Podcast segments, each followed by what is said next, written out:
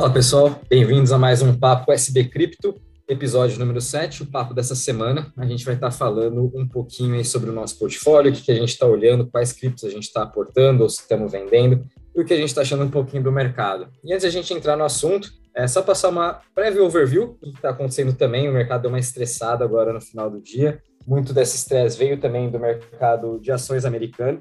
americano. A gente está vendo a Nasdaq caindo aí mais de 2%, o S&P também caindo 1,5%. Essa semana uh, foi bem volátil, né? Teve bastante também aversão ao risco, muito por conta da, da guerra entre a Rússia e a Ucrânia com as notícias dessa madrugada, né, de bombardeio lá na usina nuclear, estressou mais ainda hoje o mercado. E a gente viu o dólar subindo em mais de 2,5%, e essa força do dólar globalmente, né, afetou um pouco o mercado de cripto, já que Bitcoin é denominado em dólar, né, por BTC barra USD você está é, negociando em dólar, como o dólar vem se sobressaindo, isso aí afetou um pouco dessa queda do Bitcoin, né? A gente também viu aí o ouro subindo quase 3%, petróleo então subindo mais de 20, é, quase 20%. É, foi uma semana também bem difícil aí para o mercado de ações, tanto no mercado europeu, e cripto então também sendo mais volátil, né? O Bitcoin caindo em seus 6,5%, na região dos 39.422. Vamos ver se ela vai continuar trabalhando nesses 40 mil, se vai voltar talvez a testar os 35 que estava lá duas semanas atrás. Mas mesmo assim, com essa queda que a gente está vendo hoje no mercado no geral, né, essa semana foi bem positiva para os setores. Todos eles aí tiveram uma alta é, de quase dois dígitos, né? O setor de maior destaque foi o setor de DeFi, subindo 14%, seguido aí de Smart Contracts, subindo aí quase 12%, grande destaque para Luna e Atom, é, subindo aí mais de 30% as duas, né? Luna principalmente. A gente também teve o setor de games, que vem se recuperando aos poucos, foi bem é, atingido esses últimos dois, três meses, né? Uh, e vem, vem se recuperando, subindo aí também 10% na semana. É, agora falar um pouquinho também que a gente está fazendo nosso portfólio. Arthur, se quiser começar. Fala, galera. Eu queria começar falando sobre um projeto que eu acho muito interessante, que chama Good Games Guild, que é GGG, né? O ticker, o, o ticker da moeda. E ele ele vem, ele é sobre jogo, né, nesse GameFi aí no, no setor de jogos descentralizados, mas ele não é exatamente um jogo. Ele é mais parecido com um fundo que investe em outras plataformas de jogo e também financia jogadores. Para financiar jogadores, o que, que eles fazem? Eles compram as NFTs e alugam essas NFTs ou emprestam essas NFTs em troca de uma parte do rendimento que a pessoa gera com ela. Então é um projeto um pouco diferente do convencional dentro desse setor de jogos aí. É, mas muito interessante, porque eles captam e acabam distribuindo esses recursos, tendo uma. Eles acabam tendo um, um, portfólio próprio dentro da moeda. Então, quando você investe nesse tipo de projeto, é como se você tivesse investido em diversos outros projetos, além da própria maneira de rentabilizar o projeto, que é através desses empréstimos e etc. Então, eu acho uma ótima maneira de diversificar seu portfólio e ele está com um preço muito bom. É, tudo praticamente está com um preço bom agora, né? Parece que, que os, os investidores estão com uma aversão ao risco muito grande, com toda razão, com todo esse cenário que a gente está vendo, mas por isso que a gente gosta de sempre reforçar que é interessante vocês investirem em projetos e no conceito de diversificação, você tem que investir em projetos distintos, projetos que façam coisas diferentes. E na, nada adianta você investir em cinco projetos de redes sociais. Isso não te ajuda muito a diversificar. Você precisa estar investindo em diferentes projetos de diferentes setores para você de fato ter o efeito diversificação, né? Porque daí seus projetos não estão concorrendo entre si. Lógico que ainda tem muito espaço para crescimento, mas é, esse projeto eu acho muito bom para a gente diversificar em, no próprio setor de games. Ele está com market cap é, no CoinMarketCap tá falando em 2 milhões, mas isso não é verdade, tá? Se você pegar o, o tokenomics dele como eles estão distribuindo as moedas, a gente está mais perto de uns 6, 7 milhões de market cap, mas ainda é uma moeda muito nova que tem seu fully diluted market cap em 137 milhões. É, então a gente tem que sempre estar tá de olho nessas métricas, né? E de fato, nunca confiar numa única métrica, você tem que ir, ir lá no white paper, entender como que está a distribuição, como que foi feito o vesting, qual que é o market cap atual, porque às vezes você comprar um projeto desse achando que ele está em só 2 milhões, está de graça. Mesmo em 15, 10, 15 milhões que ele está, tá barato, mas já é bem diferente, né? Um projeto de 2 milhões para 20 milhões, já são quase 10 vezes aí. Então tem que ficar bem atento a isso, mas eu acho que é um projeto super legal, eu mesmo estou investido nele. O esse projeto também ele tem diversos investidores por trás, outros projetos também que fazem parecido, então é super legal. Se tiverem oportunidade, dê uma olhada. Outro projeto é o Star Atlas. Esse já é um jogo propriamente dito, né?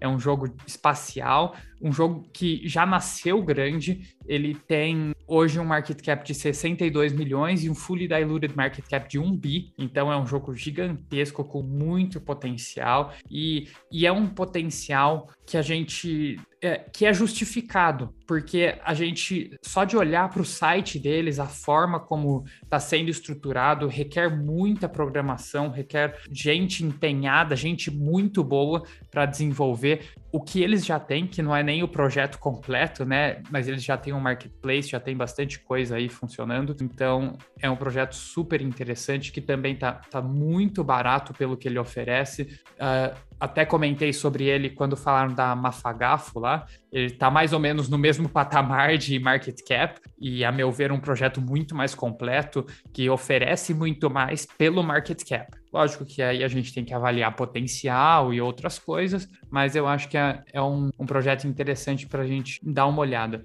E por último tem Starbots, que é um jogo, também um jogo um jogo diferente, outra pegada completamente. Acho que é, uma pegada mais tipo Rocket League, mais de num PVP assim, então é um jogo de, de batalha, mais de carros e de, de, de bichinhos assim, é um, é um negócio interessante. Até tinha um jogo de, de GameCube que eu jogava que era muito parecido, eu esqueci o nome, mas os carrinhos assim, talvez seja até um investimento nostálgico aqui na, na, na, vontade de que venha um jogo parecido com aquilo, que era sensacional. Se eu lembrar o nome, eu, eu comento aqui depois. E esse jogo tá muito barato, ele é em Solana, tá? É, e o, o Star Atlas também é em Solana, o DDD é em BNB, Binance. É, esse Star Atlas é um jogo bem pequeno, tá? É, é bem arriscado, ele tem market cap de o, 1 milhão, e o fully diluted market cap de 20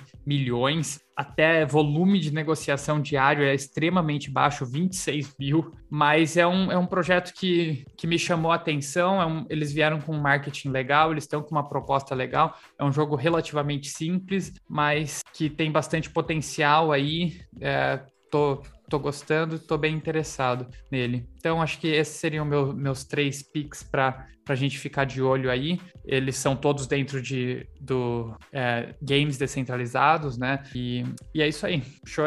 Bom, pessoal, eu resolvi trazer três tokens também, três projetos. Vou começar pelo Arweave. Para quem não sabe, o Arweave é um protocolo de armazenamento de dados descentralizados, construído por meio de tecnologia Blockweave. Seu objetivo básico é conectar as pessoas que têm espaço disponível em seus discos rígidos com aqueles que precisam de armazenamento de dados.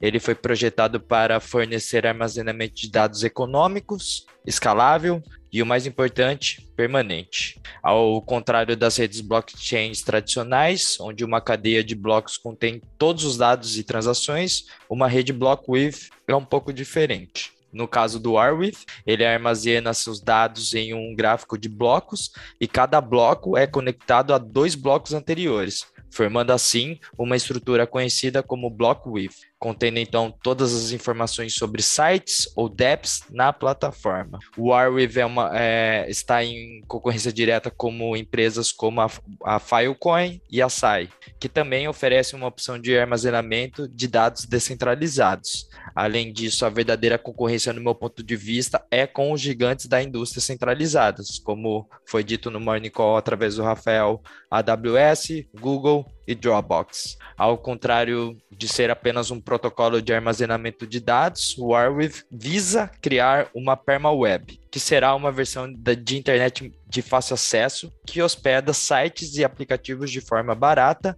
e mantém sua permanência para sempre. PermaWeb é uma camada que é construída sobre o disco rígido permanente global do hardware. Outro aspecto exclusivo é que os dados, de, os dados armazenados nele podem ser facilmente acessados por meio de qualquer navegador, ao contrário de projetos tradicionais baseados em criptografia, que exigem uma wallet ou um serviço especializado. Portanto, é óbvio que ele tem um longo caminho a percorrer caso queira competir com os gigantes da indústria, mas é um dos meus aportes. É, em segundo, eu gostaria de comentar um pouco sobre a cadena. Para quem não conhece, o código é KDNA. Cadena é uma Layer 1 que foi criada para corrigir problema fundamental de dimensionamento do Bitcoin, que tem sido uma barreira para doação em massa. Cadena é a única plataforma Proof of Work escalável, capaz de escalar para liquidar os mais de 9 milhões de negócios executados na Bolsa de Valores de Nova York todos os dias. Ela resolveu o problema de longa data, como dimensionar com segurança um blockchain público de Proof of Work, sendo o único projeto a conseguir fazer isso. O blockchain da cadena é a única rede Proof of Work de Layer 1 fragmentada e escalável em produção atualmente. Utilizando sua rede Chain Web, ela melhora a taxa de transferência e a escalabilidade, mantendo a segurança e a integridade, integridade encontradas no Bitcoin. Para alcançar esse avanço de escalabilidade, Cadena entrelaça várias cadeias semelhantes ao Bitcoin. É energeticamente eficiente em escala e praticamente sem custo de transação ela, ele, ela mantém o consenso do Nakamoto entre mineradores e transações e o dimensional entre 20 redes. Eles também são capazes de adicionar mais cadeias, se necessário, tornando-o mais infinitamente escalável. O que me chama muita atenção para esse tipo de investimento é sobre a equipe. A cadena foi fundada por Stuart Pope Joy e Will Martino, que criaram o primeiro blockchain do banco JP Morgan e foi líder é, desculpa, e foi líder de tecnologia do primeiro comitê de criptografia da SEC. Para quem não conhece a SEC, é a Comissão de Valores Imobiliários dos Estados Unidos. E por fim, a cadena está lançando agora no Q1 sua primeira DEX, que, vai, que é chamada de KDEX. Então fiquem de olho. Eu acho que todas essas questões de, de liquid pool vai acabar acontecendo com ela e por ela ser uma layer one proof of work no meu ponto de vista é um é promissora, mas arriscada ao mesmo tempo. E por fim, eu trouxe para falar um pouco de Luna. Para quem não conhece Luna, eu sei que tem vários investidores no grupo que já conhecem, mas para os que não conhecem, Luna se trata de uma plataforma blockchain sul-coreana, que é focada praticamente para a parte de pagamentos e que cresceu ra rapidamente, recentemente, né, no caso, e se tornou um dos principais players do setor. De acordo com o Stake Rewards, o token nativo Terra Luna é agora o segundo maior em valor apostado, com mais de 30 bilhões de dólares, superando o Ethereum e a Solana. No ecossistema da Terra, com plataformas de staking de stablecoin, como Anchor Protocol, permite que você ganhe quase 20% de APY em UST. O UST, para quem não conhece, é a stablecoin descentralizada, escalável e algorítmica do blockchain Terra. Algo que nenhum outro projeto tem. Quanto mais UST criado, mais Luna é queimada diminuindo cada vez mais o fornecimento de Luna Liquid, criando escassez e aumentando o valor geral do token. No entanto, e ao mesmo tempo, o blockchain da Terra está vendo uma demanda maior à medida que o valor de mercado de UST acelera para novos patamares, recentemente ultrapassando 13,2 bilhões de dólares. O suporte do Terra USD recebe de Luna garante que seu valor permanecerá estável em relação ao dólar americano. Este definitivamente é o fator que diferencia esse projeto de seus concorrentes sem comentar, no meu ponto de vista, que os token economics da Luna é quase um perfe perfeito. Mas é, essas são as três moedas que eu estou acompanhando nessas quedas e gostaria de trazer para vocês. Boa, Choi. É, para esse mês eu fui um pouco diferente, eu não, não comprei muito das tradicionais. Eu quis arriscar bastante, principalmente na parte de DeFi, que eu venho estudando bastante. É, e foquei bastante em alguns projetos aí bem arriscados, né? É, para quem quiser fazer também essas operações de FI, recomendo estudar bastante. São projetos aí que diria que esse principalmente seria aí da, que é o da Phantom, o risco seria de um 8, de 9, 8, 9 de 10 nesse risco, então é bem alto, que é uma estratégia, né, utilizando ali é, os seus projetos novos que foram lançados semana passada, que é o da Solidex e Solidity. Solidex é um aggregator né, da, da própria Solidly, que é uma, uma, uma DEX, competidora da Uniswap, SushiSwap, SpookSwap, a Solidly. Por lá você pode fazer os seus swaps dos seus tokens e fazer também o LP, né? Você juntar é, Phantom com Tomb, USDC com Phantom. E a partir desses LPs, você pode ir na Solidex, que seria o seu yield aggregator, como por exemplo a Beef Finance ou Reaper Grim Finance, para quem está mais acostumado a esses projetos DeFi. E lá você estaria fazendo seu staking, né? Então, como eu venho falando em todos os Morning Calls essa semana, é, Phantom foi um dos grandes destaques também de TVL. Uh, ah, porém, nessa semana teve, um, principalmente de ontem para hoje, né? A gente viu bastante saída, principalmente saída da parte do Solidex. É, tá tendo umas brigas internas, vamos dizer, o Token Economics do Solidex, na primeira semana que lançou o token, é, fizeram uma parte errada do contrato, o que é, liberou mais tokens do que deveriam, então isso afetou bastante o token, para vocês terem noção, tanto o da Solidex quanto o Solidly caíram 70% na semana. E o motivo de eu estar fazendo esse staking na Solidex, que seria de, de Phantom com Tomb, é para receber tokens do SEX e Solid, que são os tokens de, de ambas exchanges, né? Porque eu ainda acredito no projeto. É, um dos criadores foi o André Cronier, um dos principais desenvolvedores do mercado de cripto, já fez aí diversos projetos é, que estão vivos até hoje, são dos principais, como aí Yearn Finance,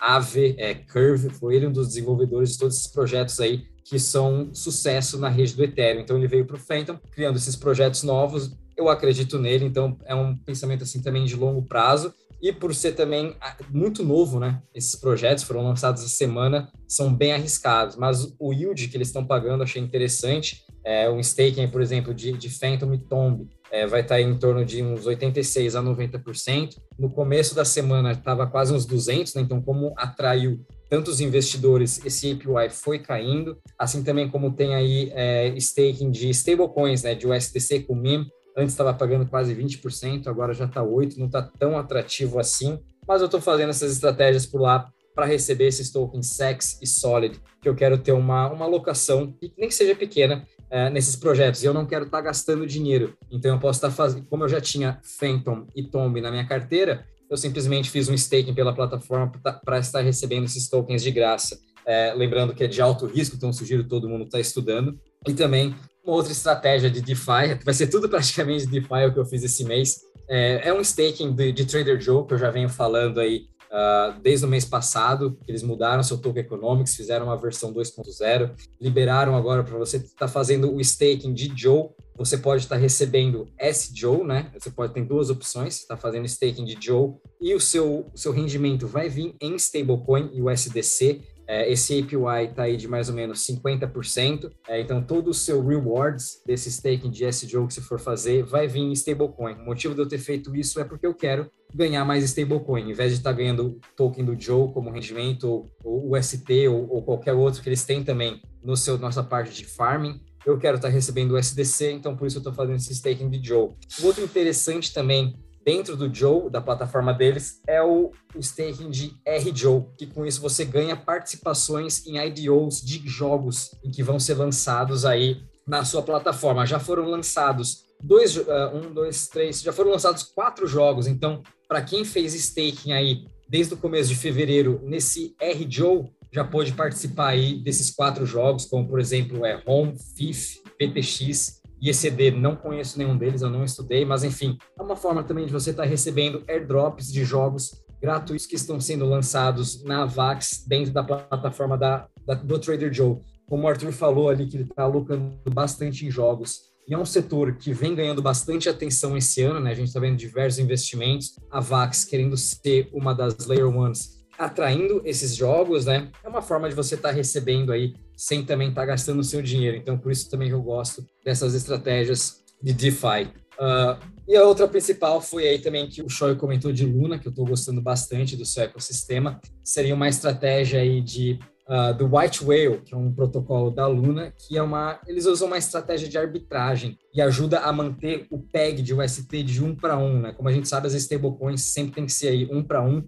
com um dólar o ST, como é um algoritmo, então ela precisa, é, esse white whale ajuda a manter esse PEG de arbitragem, o seu rendimento vai estar aí em 20%, mais o, o, tanto que for o seu lucro durante o seu tempo que você fazendo staking dessa arbitragem, que é quando, por exemplo, o PEG fica abaixo de 1, você ganha um prêmio em relação a isso. Então, esse prêmio também entra como seu rendimento. Caso ele fique abaixo de um, você perde somente esse seu prêmio. O 19,50 ali é fixo de API que você está recebendo. É uma estratégia interessante para quem gosta do ecossistema da Luna. Sugiro também estar tá fazendo um pouquinho. Sem falar também que tem também o Anchor Protocol, que o Choi falou, que é como se fosse aí a poupança da Terra Luna, onde você pode estar fazendo seu staking, recebendo esse 19,50 por fixo, além também de poder estar pegando empréstimo através desse protocolo e utilizando em outros projetos da Luna. É, e um último projeto que eu gostei bastante, comecei a estudar, é o da Atom, que eu venho falando já essa semana. É, até mostrei para vocês da, da wallet do, do, seu ecossistema, a Kepler Wallet, onde você pode estar fazendo o staking de Atom, Osmo, Secret e Juno, que são as principais do seu ecossistema. E a parte legal é que você vai estar recebendo de Atom seus mais ou menos 15% de APY, fora também é, você vai estar elegível a novos airdrops que vão estar sendo lançados dentro do seu ecossistema. Então, dependendo da quantidade de Atom que você tem em staking, você vai estar recebendo airdrops. Dependendo da quantidade de Osmo, que é a DEX do ecossistema da, da do Cosmos, né? Você também vai estar recebendo airdrops. E Osmo, por exemplo, já está pagando um APY de 73%. Essa vai ser minha próxima estratégia para o mês que vem. Então, esse mês eu fui bem focado nessa parte de DeFi. O mercado, a gente sabe, né, está bem volátil. Eu venho buscando estratégias para conseguir mais esse rendimento. Eu não estou preocupado agora em estar tá, talvez aí aumentando posição somente em Solana ou Avax. É, eu estou fazendo um pouco dessas estratégias para estar recebendo gratuitamente esses outros tokens, como eu comentei com você, e também principalmente do da Avax, está sendo os meus favoritos para estar recebendo o SDC. Uh, ah, não sei, gostaria de conversar mais, Arthur, não sei como você está vendo o mercado, né? A gente teve boas notícias também essa semana, até interessantes, da, da Ucrânia, né, que recebeu é, doações de cripto. Não sei se vocês querem comentar um pouco mais sobre isso, essas doações, airdrop também que foi cancelado, foi uma coisa meio estranha. Não Forma de NFT depois. É, foi, foi meio confuso, mas a gente está vendo aí uma, uma mudança, né? Primeira vez que um país está fazendo aí um airdrop recebendo mais de 50 milhões de dólares em é. doações. É, não, é, só para complementar aqui, Arthur, antes de você falar, não só isso, mas como outras pessoas também estão fazendo novos NFTs em pró a doações para a Ucrânia. Eu não sei se vocês chegaram a ver isso, mas eu achei super bacana. Até youtubers famosos, celebridades, eles começaram a, a fazer isso e a gente vê cada vez mais essa doação de criptomoedas no nosso mundo, com toda a crise que está acontecendo Ucrânia, Rússia, enfim. É, a gente está vendo um grande movimento. É, no meu ponto de vista, tem que ter paciência. Cada vez mais a gente está ganhando visibilidade. E era isso que eu queria comentar. Se o Arthur quiser comentar algo. É, eu acho. A gente está passando por um momento, né, muito peculiar, que a gente está vendo essas estratégias da Ucrânia em guerra, em tudo, né, que são coisas muito diferentes que a gente nunca viu, a gente nunca acompanhou uma guerra tão de perto. Ela está usando literalmente o Twitter, né, para ajudar. É, tá, tá, tá mostrando que, que é tudo uma arma de guerra, é tudo um mecanismo de guerra, os próprios anônimos ajudando, derrubando satélites russos, enfim, a gente está tá, tá, tá num, num, momento muito, muito interessante, né? Infelizmente, um momento ruim, né? Eu acho que sempre é importante ressaltar, muita gente está perdendo a vida com isso, é um, é um desastre humanitário, a gente não pode deixar de reforçar. Mas, como um observador da, das tecnologias, do que está acontecendo, eu acho muito interessante como as coisas estão sendo usadas. Então, é o que a gente gosta de sempre reforçar. Por que projetos? Por, projetos são isso, é a forma como você usa a tecnologia. A tecnologia tá aí, tá aí para todos. Qualquer um faz o que quer com a tecnologia. A tecnologia não é absoluta. Então, é a forma como a gente usa. Agora, cada vez mais a gente está vendo funcionalidade nas criptomoedas, seja para doação, seja para fugir de regulações, como é o caso da Rússia, que teve seu SWIFT bloqueado, seja para é, pedir financiamento, seja para criar projetos, ONGs, doações, como já teve da, da, das onças do, do Poeira, do Power Jags, agora para a Ucrânia diversos. Enfim, a gente está vendo as funcionalidades vindo para esse mundo, para essa nova tecnologia que são as criptos, que estão apenas se consolidando, que a gente ainda não sabe para que lado vai, mas esse é um momento para a gente observar e tentar entender um pouquinho melhor como eles podem ser usados, onde vão ser efetivos, onde não vão ser. Eu acho que assim, no mundo financeiro,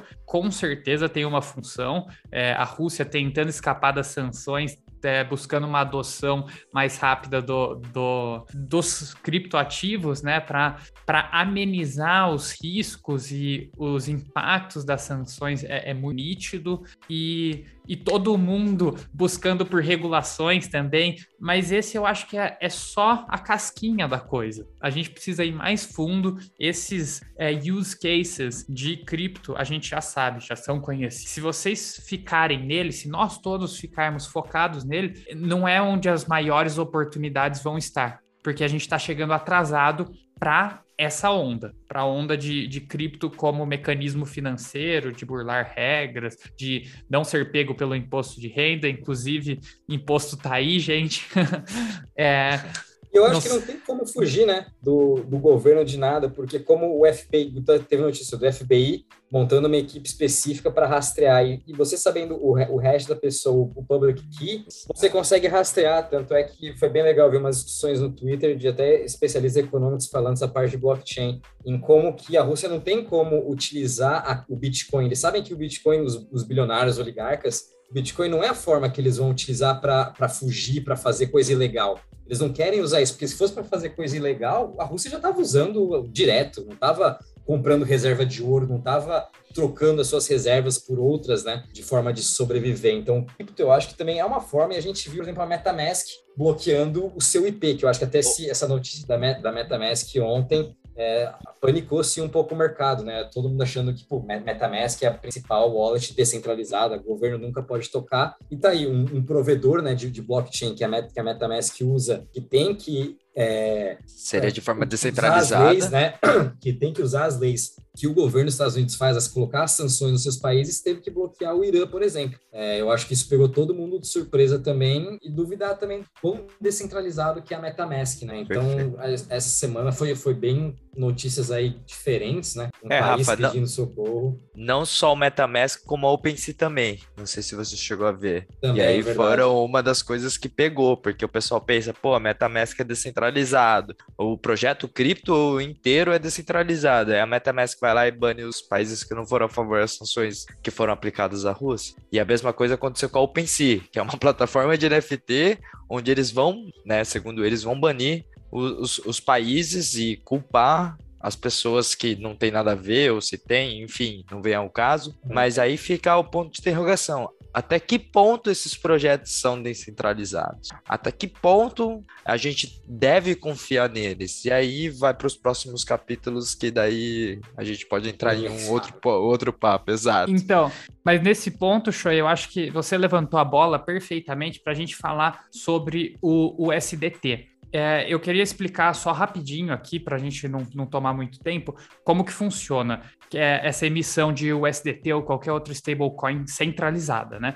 É, é uma empresa, um fundo, praticamente um fundo de investimento. Você deposita o dinheiro nele, ele pega o seu dinheiro, te devolve o USDT, então ele pega o seu dólar e te dá o USDT. Ele pega esse dólar, ele tem que investir em algum lugar para rentabilizar, né? Para ser um fundo, para ganhar dinheiro. Então, teoricamente, ele deveria investir nos ativos mais seguros, que são títulos que acontece com o SDT, que é baseado em Hong Kong, é uma empresa, né, um fundo, eles estavam tentando aumentar seus rendimentos indo para ativos de maior risco, como é, dívida da Evergrande, que foi o que saiu na época, né? Então, é, tem comentários aí que eles estão alavancados também, e não só um para um, é, houve uns bugs que estava emitindo mais o SDT do que moeda, enfim, a gente tem essas, essas questões que vale a pena a gente ficar de olho, porque essas stablecoins centralizadas, elas têm um risco maior e, inclusive, eu recomendaria que a gente não deixasse nosso dinheiro nelas, tá? É, o SDT.